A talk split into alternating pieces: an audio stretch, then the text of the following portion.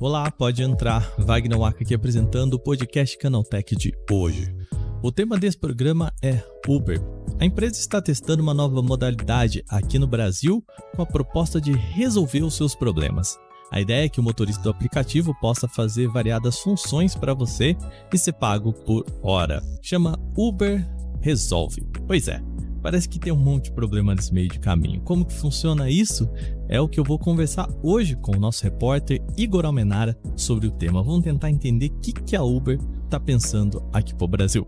Começa agora então o nosso podcast Canaltech, o programa que traz tudo o que você precisa saber do universo da tecnologia para começar o seu dia.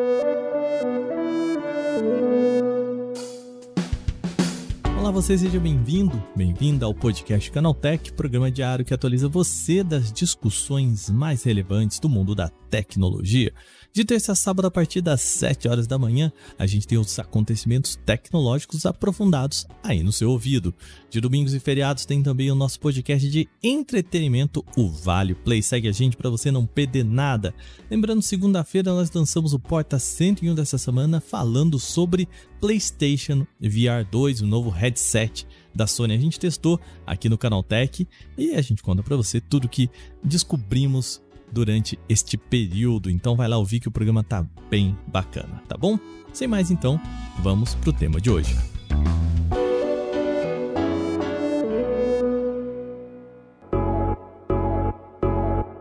Muito bem, programa de hoje vamos falar sobre novidades aqui da Uber no Brasil. A empresa está lançando um novo recurso aqui, experimentando um novo recurso, uma nova utilidade em terras brasileiras, mas quem vai me ajudar a falar sobre o que, que vem por aí é o nosso repórter Igor Almenara, mais uma vez, querido. Seja bem-vindo ao nosso programa, como você está? Fala, meu querido, tudo certinho? Tudo jóia por aí. Tudo bom? Tudo bem. Almenara, é, nós temos visto a Uber tentando diversificar o seu negócio, né? Há alguns tempos aí, experimentar novas novidades, né? E agora, o que eles apresentaram nesta segunda-feira, dia 13, é o que eles estão chamando de Uber resolve. Me explica do que, que a gente tá falando, cara. O nome não diz muito, né? Mas basicamente, brincando um pouco com ele, ele resolve os problemas. Né? A ideia uhum. é você pagar para o um motorista parceiro resolver questões suas em pontos diferentes da cidade, por exemplo. Você tem que buscar alguma encomenda ou entregar alguma coisa na casa de alguém, ou pegar uma roupa na casa de algum amigo, alguma coisa do tipo Aí você pode contratar um motorista parceiro da Uber para fazer essa entrega por você, usando o Uber Resolve. Aí você vai pagar pelo tempo que ele tem essa tarefa e pela quilometragem que ele vai andar com carro ou moto. Mas, mas me diz um negócio, né? Hoje a gente tem aquela modalidade, né? A gente tem modalidades de envios, né? Que você pode entregar um produto na mão de uma pessoa, ela vai entregar em outro lugar, né? Qual que seria a diferença dessa modalidade para o Uber Resolve? Então, foi essa mesma pergunta que eu tive. E na prática, a diferença é só se dá em relação ao tempo que a tarefa requer do motorista.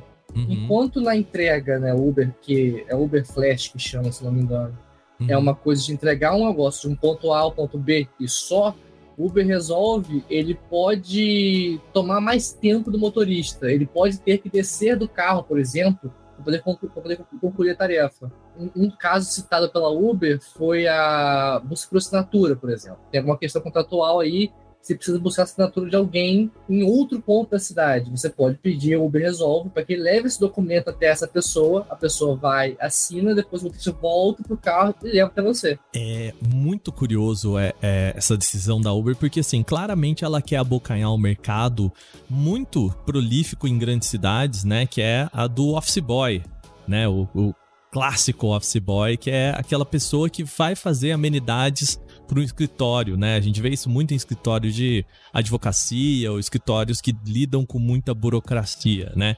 Eu preciso de uma pessoa que vá em outro prédio, pegar a assinatura de alguém e trazer aquele documento de volta, né? É a mesma coisa praticamente, é idêntico, só que usa o aplicativo como intermediário, não tem telefone, não tem WhatsApp, é só a Uber ali com qualquer outro serviço. Quando a gente está falando de um serviço corporativo como esse, né? Se eu preciso pegar a assinatura de alguém em outro prédio, não vou confiar esse documento a qualquer pessoa né? Ou mesmo eles falaram sobre uma pessoa ir ao banco pagar uma conta, ou mesmo coletar pagamento, assim, é uma responsabilidade que a gente não não oferece para qualquer pessoa, né? Existe algum mecanismo de segurança? Existe algum outro tipo de é, relação ou a gente está falando da mesma relação de contratação quando você, por exemplo, pega um Uber ou manda um, um pacote por Uber Flash? Então, a Uber em relação a isso, ela foi bastante omissa, mas uhum. eu acho que ela pensou no caso de troca de pacotes com dinheiro e valores né, altos de um ponto a outro. No anúncio que enviaram para a gente, eles ressaltam que Uber, o ponto de parceiro ele não pode é, ser enviado para banco para fazer saque ou levar dinheiro de um ponto a outro. Ah, ele tá. não é, ele não tem essa autorização. Então, eu imagino que a, o, o cliente pode até fazer isso, pode até mandar, até pedir a entrega de algum pacote com dinheiro, mas a plataforma, ao dizer que não autoriza, então ela se isenta dos problemas que isso pode acarretar, entendeu? Então poderia ser assim, ah, eu, Wagner, tenho aqui um documento e outro ponto que eles falaram que é também a adição de destinos, né? Então eu posso pedir para essa pessoa falar, ó, você vai levar esse documento ali na empresa A, pedir para o fulano assinar e depois entregar esse mesmo documento na empresa B. Seria mais ou menos esse o trajeto, o processo, né? Sim, é bem assim. E vale ressaltar que também tem limite de quilometragem. Você não pode uhum. pegar o Uber e pedir para ele rodar a cidade inteira para poder pegar a assinatura. E você tem que, na hora, na, hora, na hora de pedir a corrida, você tem que escolher o trajeto, os pontos certinho, vai ter o valor ali na sua mão. E se ele tiver que andar mais do que foi estipulado, o, o valor excedente vira constitucional também tem que pagar por esse tempinho extra aí. Eles tão, vão cobrar então pelo, né, como você mesmo disse, a distância e o tempo que essa pessoa tem que tomar. A pergunta é, a pessoa vai ali no, no escritório de advocacia, toma um chá de cadeira, né? É, a Uber adiciona esse, é, essa possibilidade ou, né, como que é feita essa conta, assim? Eles fazem mais ou menos na mesma conta que a gente vê, por exemplo, do Uber Flash, imaginando que a pessoa vai ficar lá por cinco minutos e, e sair para outra corrida, né? Temos vários vários problemas aí, muitas variáveis aí, né? Pois é, parece um, é um protótipo de produto, na, na verdade, uhum. né? E não à toa a aplicação dele é muito limitada, né? É só em Curitiba, no Paraná, que vai começar a valer esse negócio. Então, eu imagino que eles devam estar experimentando o serviço para ver se pega. Afinal, requer muita confiança de quem pede o serviço e também de quem vai fazer o serviço. Mas a ideia é basicamente oferecer é, o trabalho de office boy, cobrando pelo tempo e quilometragem, e ver se cola. Vai ver se vai, vai, ter muito problema em relação a pacotes perdidos, ou se vai ter muito chá de cadeira, né? esse negócio de ter que resolver as coisas de um ponto a outro. São coisas que, no anúncio deles, eles pareciam se, se, eh, se isentar dos problemas. Bom, é, como você disse, né, Benar, então, por enquanto, só em Curitiba, sem é, previsão aí, né? Não falaram nada sobre expansão, né? Nenhuma previsão. Bom, a gente vê a Uber tentando abocanhar outros, outros caminhos aí, né? Não é de hoje que ela está propondo novos serviços e até experimentando novas coisas, né? Eu queria voltar um pouquinho no tempo, Menara. É, a Uber também estava tentando pegar o mercado de mototáxi aqui no Brasil, mas você sabe que pé que tá isso? Porque a gente viu né, no lançamento não, não parece que foi bem visto em um monte de cidade, né? Sim, sim, teve complicações aí no processo mas é, a Uber Moto ele já existe no Brasil desde, desde 2020 e atualmente atua em 170 cidades, cerca disso, mais ou menos. Uhum. Só que pô, nasceu o problema quando foram, foram, foram, incluir essa modalidade no Rio de Janeiro e em São Paulo. Duas capitais né, do Sudeste são extremamente movimentadas, né, que tem trânsito caótico. E por ter sido uma adição, né, foi implementada de uma forma sem aviso à prefeitura, né, é, eles foram barrados, não foram bem vistos na época. É, inclusive aqui na cidade de São Paulo, eu sei que em algumas cidades, inclusive próximas aqui, o serviço de mototáxi, inclusive, é, é proibido, né? Você não pode pagar uma pessoa para te levar na garupa da moto, como a gente tem o táxi ou mesmo Uber, né? Na época eu lembro que Uber é, falava, usava aquele subterfúgio lá de trás, né, do início da empresa, de que não, não é uma corrida, é uma carona é, é, uma carona de carona, é essa a ideia. Mudou muito, né, tempos pra cá. É, mas não colou, né? No final do dia, no, esse argumento acabou não colando, né, Almenara? De fato, não colou. É, em São Paulo, foi mais ou menos ali no fim de janeiro, o serviço foi barrado, a modalidade de foi barrada. A ideia foi, né, segundo prefeitores lá de São Paulo, é, fazer uma análise mais aprofundada dos impactos que tem né, o serviço da Ubermoto na, no trânsito da cidade, porque tem impacto, né, tem as implicações em relação a acidentes, né, e também da, a, a, a, é, a quilometragem máxima das corridas e como essa, essa corrida acontece, é, qual, quais são os hábitos dos consumidores acerca do, do uso do Ubermoto e tudo mais. Só que em São Paulo, em São Paulo especificamente, eles lançaram um programa piloto diferente dos demais das demais cidades, que é basicamente a mesma coisa, só que aplicado a bairros mais distantes e para serviços menores também. Bom, para a gente fechar aqui, Amenara, voltando à questão do resolve, então, o que que resolve, né? O que que o Uber resolve está prometendo, né? O que que pode fazer e o que que não pode fazer com esse recurso? O Uber resolve basicamente é, um atalho para você resolver, né, como diz o nome, questões do dia a dia de forma rápida. É quando você tem que entregar algum documento de um ponto A a ponto B, pegar a assinatura de alguém, entregar algum pacote, receber alguma encomenda de algum lugar, ir nos correios, por exemplo, é, pegar alguma coisa e precisa que o motorista fique com você por mais tempo do que uma entrega normal, né? É, só que nesse caso, especificamente, você tem que pagar pelo tempo que você fica com ele. Então, né, ao mesmo tempo que você vai ter é, o motorista do seu lado, você, você vai conseguir, vai ter que pagar mais para ele ficar com você. Não é uma coisa tão baratinha quanto uma coisa normal. É, então, pela imagem que eles mandaram aqui também, né, na divulgação, ali, por exemplo, que o, o que eles pediram ali, né, nessa imagem, tá lá, né, 87 reais a hora do trabalho dessa pessoa, né? No caso do carro e 37 reais nesse exemplo, tá, gente? Tô falando que isso é base, né? Mas nesse exemplo que eles ofereceram, para incluir aí 40 quilômetros de, de, da pessoa rodar, 37 reais. Para aquele momento em que você precisa mesmo, né, de uma pessoa disponível aí, claro, é um uso exclusivo, né? Quase pois um é. motorista particular, né? Pois é, exatamente. E é um valor considerável, né? Uhum, a sensação sim. de que a ideia não é para ser um, um consumidor comum, mas para empresas especificamente, né? Como você falou, história de advocacia, é, quando alguém, por exemplo, precisa de um ponto a outro para poder entregar encomendas, precisa de mais tempo para poder fazer isso. É um serviço caro, mas eu sou motorista. Tem que cobrar, tem que cobrar para esse serviço. Pois é. Muito bem. Almenara, vamos ver como é que como é que se sai, vamos acompanhar, né? Saber como que se sai esse teste aí em Curitiba. Tô curioso para ver quais são os desafios aí que tanto as pessoas que vão pedir quanto a empresa, né, entregadores, é, vão enfrentar nesse teste. Queria te agradecer, muito obrigado, viu, querido, vir bater um papo com a gente e ajudar a gente a entender essa novidade aí. Tô sempre disponível. É isso, meu querido, abraço. Abraço. E assim terminado o nosso bate-papo de hoje, vamos para o quadro O Aconteceu Também.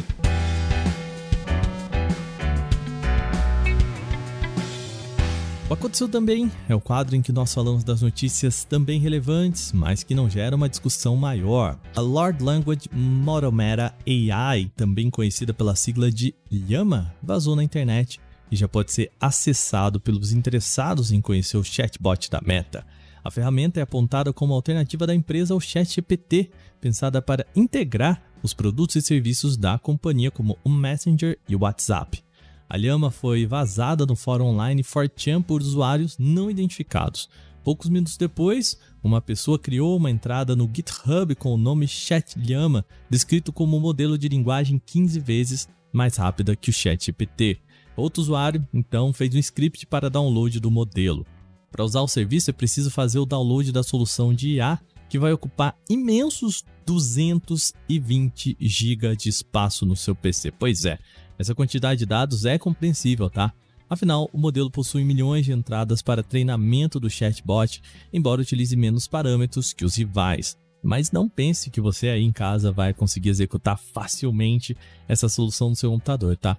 Ela não é um aplicativo simples de fazer funcionar, Então, um leigo não poderá apenas instalar como outro programa no Windows. É preciso ter uma versão do Linux funcional para executar uma série de comandos e procedimentos técnicos. A Meta explicou que o Llama seria lançado inicialmente sob uma licença de uso para pesquisadores e acadêmicos selecionados. Não haveria nenhum tipo de cobrança agora e nenhum usuário comum deveria ter acesso, diferentemente dos experimentos abertos conduzidos pela Microsoft no Bing e no próprio Chat GPT. O WhatsApp para Windows ganhou suporte para uma função básica de selecionar múltiplas mensagens de uma só vez. A adição permite escolher vários envios, sejam próprios ou de outra pessoa, para apagar ou mesmo encaminhar sem precisar repetir o processo individualmente, assim como é possível fazer no celular. Selecionar várias mensagens de uma só vez é uma capacidade, assim vamos combinar, fundamental para o mensageiro instantâneo como o WhatsApp. Anteriormente, para encaminhar ou apagar várias mensagens, os usuários precisavam repetir o processo para cada um deles, algo desnecessariamente trabalhoso. Agora, com a capacidade de selecionar múltiplas mensagens, os usuários podem apagar ou encaminhar vários envios de uma só vez. A Aikio, subsidiária da Vivo Mobile, apresentou o Aikio Z7i, seu mais novo smartphone de entrada. Bastante simples, a novidade chama atenção principalmente pelo processamento. Ele é equipado com o inédito Dimensity 6020 da MediaTek. O Dimensity 6020 é fabricado pela TSMC em 7 nanômetros e possui CPU de 8 núcleos. O ponto forte do aparelho está na bateria, que possui 5.000 mAh de capacidade e suporta carregamento de 15 watts através da porta USB tipo C, conexão nem sempre garantida em modelos nessa faixa de preço. Disponível em tons de preto e azul, o Aikio Z7i começa a ser vendida na China na próxima segunda-feira, dia 20 de março. O preço inicial equivalente a 730 reais. A Technics, marca do grupo Panasonic, lançou aqui no Brasil dois modelos de fones de ouvido. O AZ60 e o AZ40 foram apresentados com design compacto. O modelo avançado entre eles é o AZ60, que conta com drivers internos de 8 mm e diafragma de biocelulose. Os fones têm quatro microfones de cada lado para proporcionar um cancelamento ativo de ruído mais encorpado. Uma função híbrida também do cancelamento está disponível, assim como o modo ambiente natural. A bateria do AZ60 é capaz de oferecer uma autonomia de 7 horas de uso e o tempo aumenta para 25 com o auxílio do estojo de recarga. Já o modelo AZ40 tem um driver dinâmico um pouco menor, de 6 mm. Esses fones contam com uma câmara de controle acústico e um harmonizador, devem entregar maior sensação de alcance e profundidade. Os dois modelos de fones chegam por aqui ainda em março. O AZ60 tem preço oficial de R$ 1.999, enquanto o AZ40, um pouco mais simples, sairá por R$ 1.399. O Ministério da Saúde vai antecipar a vacinação nacional contra a gripe, o vírus influenza na região norte. Isso conforme anunciou a pasta na última sexta-feira, dia 10. No total, 6,5 milhões de doses serão enviadas a partir desta semana e devem ser aplicadas em grupos de risco, como idosos, gestantes, povos indígenas, militares e profissionais da saúde. Isso até o fim deste mês. Para outra parcela do Brasil, as doses da vacina contra a gripe serão aplicadas a partir de abril. Igual ao norte, as outras regiões devem focar na vacinação de grupos de risco para a doença que pode levar ao óbito, dependendo da capacidade do sistema imunológico do indivíduo. Aí, caso sobrem doses no estoque, a imunização então é aberta para todos os públicos. A antecipação da vacina contra a gripe no norte vai ocorrer por causa do período intenso de chuvas que, historicamente, a região enfrenta a partir de abril, Nesse cenário, os desdobramentos da chuva podem impedir a população, especialmente aqueles que moram em locais mais isolados, e receberem imunização.